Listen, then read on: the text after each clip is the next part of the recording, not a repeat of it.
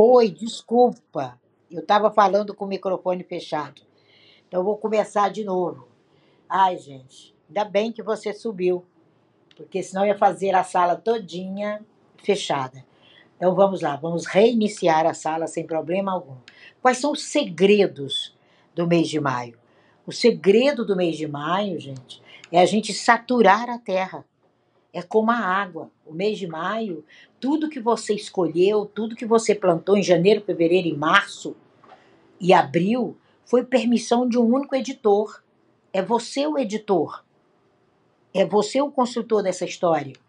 E você assim o fez. E você escreveu capítulo sobre capítulo. Agora você vai colher. Mas Tina não deu tempo. Deu sim. Janeiro, fevereiro, março e abril são quatro meses. Se você multiplicar isso aí por 20 dias, que a gente tem meses que não chegam a 30, mas se você multiplicar por 20, 25 dias, quantos dias foram? Agora é a hora da colheita. É bom, você vai ser bombardeado de perguntas, você vai ser procurado, e você, de maneira inteligente e competente, você está aqui no universo para esclarecer dúvidas. Por isso que Kabbalah, há milênios, é a ciência do mistério do código. Cada ser humano é um código. E você não pode pegar o código sem utilizar a razão, porque você vai pegar o código errado. E você precisa quebrar códigos. Você precisa incomodar. Você precisa revelar os segredos, que são as suas ferramentas. O que é segredo em hebraico? É o seu desejo que ainda não foi realizado. Como você vai realizar? Você precisa realizar. Você precisa colocar adiante dos olhos de todas as pessoas o seu melhor. Existe o melhor. E esse é o melhor de cada um de nós. Nós temos que lançar mão de todas as dificuldades e, de uma maneira profunda, entre janeiro, fevereiro, março e abril, ter semeado. O tempo de semear, quatro meses, gente, é um terço do ano. Quatro meses é um terço do ano. Então, se quatro meses é um terço do ano, você tem que estar pronto. Pronto agora, com uma intimidade muito grande com aquilo que você semeou, colher. Você plantou um pé de bananeira, vai nascer no mínimo um cacho. Você não vai esperar uma bananinha só, ou uma bananinha qualquer. Então, se a gente vê o lamento das pessoas por insatisfação com o trabalho, a crônica do dinheiro, a traição, o amor não correspondido, a comida ruim, as falhas no transporte público.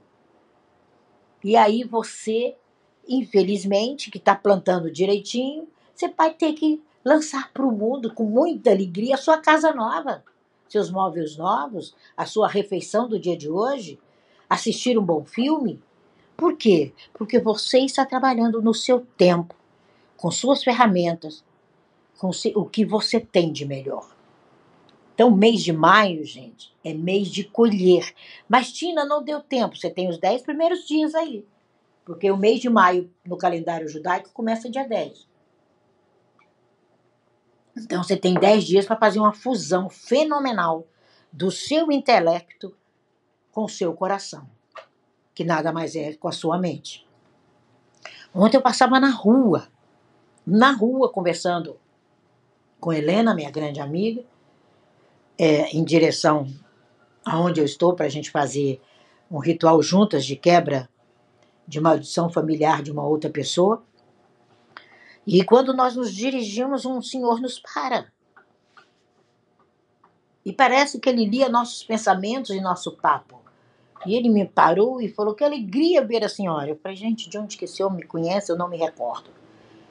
E ali ele falou: Não sei, mas não é ficção científica, acho que eu já lhe vi. Eu falei: É, siga a sua intuição certa e me diga o que o senhor tem para falar comigo. E ele falou comigo que nós estávamos conversando. Ele disse: Olha, eu estou aqui pensando como é que a humanidade não para para ver onde está errando. eu falei: Não, é muito para encontrar aqui nessa calçada essa pessoa. E ele começou a pontuar coisas e eu falei: Você é cabalista? Ele olhou para mim, eu falei, não, depois eu passo por aqui, eu vou ficar por aqui e eu vou voltar por aqui. E vou passar por aqui para sentar com você e conversar com você. Então, quando você está imbuído da sua verdade, por onde você for, você exala ela. Sabe? É por onde você for, por onde eu vou, o amor me acompanha. Sabe? Parecia uma brincadeira de criança, nós ficamos nos entreolhando, eu e Helena, e falei: Você reconheceu a pergunta desse homem? Ela falou: Mas é o tema que nós estamos conversando. Eu falei: Esse é o verdadeiro mundo. Não é o mundo de Alice, esse é o mundo de Tina. Por onde eu passo, a Kabbalah passa à frente. Então, dentro de você, que está aqui hoje, existe um mundo eterno. Existe um mundo cheio de serenidade, cheio de alegria, onde a fonte da luz é o seu viver. Quando você descobre isso, você descobre que maio é o mês da colheita. Tudo que você plantou em janeiro, fevereiro, março e abril porque o mundo gira de quatro em quatro meses. É como a tora, né? É a hora, é a, é a instrução, a instrução da luz, é a instrução da hora. Torá em hebraico é hora, é a hora de agir, é a hora de você, ao longo desse raio que é sua existência, se agarrar firmemente nos seus propósitos, em tudo que você construiu, janeiro, fevereiro, março e abril. E maio sabe? Aquela fruta, temporão, aquela primeira fruta já cai no seu colo, como teste que a sua plantação foi boa. Quando a gente está plantando, né? Eu me recordo que plantei em 2000 e final de 2019 ali no IASPA, no Exército Português, a gente estava ali plantando umas uvas que a gente encontrou os pés e precisava harmonizar ali, e realmente deu cachos belíssimos um ano depois. E a gente via claramente a realidade. E nós acompanhamos aquilo, e elas foram mudando. Nós calçamos as, as barreiras ali com essas coisas de puxar água, é, aquele aparelho de puxar água que eu esqueci, rodo, que tinham vários lá, e eles serviram para calçar aquela barreira. Foi a ideia que me veio. E depois eu vou até colocar aqui a, a, a, os cachos e mais cachos colhidos para gente comer no almoço. Então, sonhe, mas sonhe acordado. Porque agora, maio, tudo que você sonhou, janeiro, fevereiro, março e abril, você executou, você vai colher. Maio, junho, julho e agosto. Aí termina o ano. Aí termina o ano. E aí você já se programa em agosto, o mês de Elu, já para iniciar o novo ano. Na, e nesse mesmo terreno em que você está. Ou em outro terreno que você escolherá e mudará. Então, esse é o livro da sua vida. É o livro sobre você. Sabe? É o seu Zefer. Às vezes a medida é implacável dentro de nós mesmos. Mas você tem histórias lindíssimas na sua própria história, no seu próprio eu, que vão revelar para você que as linhas nas páginas desse livro elas ainda estão abertas e você vai descobrir a palavra certa, a medida certa, a força certa, espiritual, mental, social, pessoal, profissional, para começar a revelar para o mundo cada letra, cada símbolo, cada sinal. Por isso que nós trabalhamos tanto as letras do alfabeto hebraico. Existe uma pontuação. Existe um momento que você tem que colocar um ponto e vírgula. Existe um momento que você tem que colocar apenas uma vírgula simbólica. Existe um momento que você tem que colocar um ponto final. E você tem que começar um novo história, um novo corpo, sabe? Nada é inútil. Quando a luz entra, ela começa a limpar. E de uma maneira fantástica e real, tudo se torna claro evidente e natural. Maio é essa clareza, essa evidência de janeiro, fevereiro, março e abril, que nós viemos aqui construindo juntos desde novembro, Anne, Andréia, Paulinha, estão aqui desde novembro passado, Ernesto, que me dá a honra aqui de sempre que pode passar por essa sala Eu e Ernesto há mais de dois anos, desde quando começou. Mas quem está aqui de novembro para cá sabia que o tempo de construção eram os três, no máximo os quatro primeiros meses. E agora é a colheita. Agora é sentir a sua alma. É sentir, sabe? Como Noé, como Abraão, como Moshe, que foram em direção de eternizar o propósito deles. E colher, colher, colher, não tem coisa mais gratificante. Eu lembro quando começaram a dar as uvas ali no Iaspa, que eu cheguei e as meninas me falaram: você não vai acreditar, apareceram as primeiras uvas. Eu falei: vocês estão de brincadeira. E eu corri para lá e contemplei aquilo, né? Eu lembro da gente tirando foto.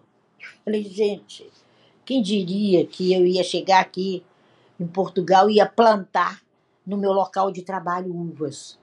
Elas já estavam lá. Elas só precisavam de um adubo, de colocar em pé, de que, sabe, de ter aquela criatividade que a gente teve na hora de almoço.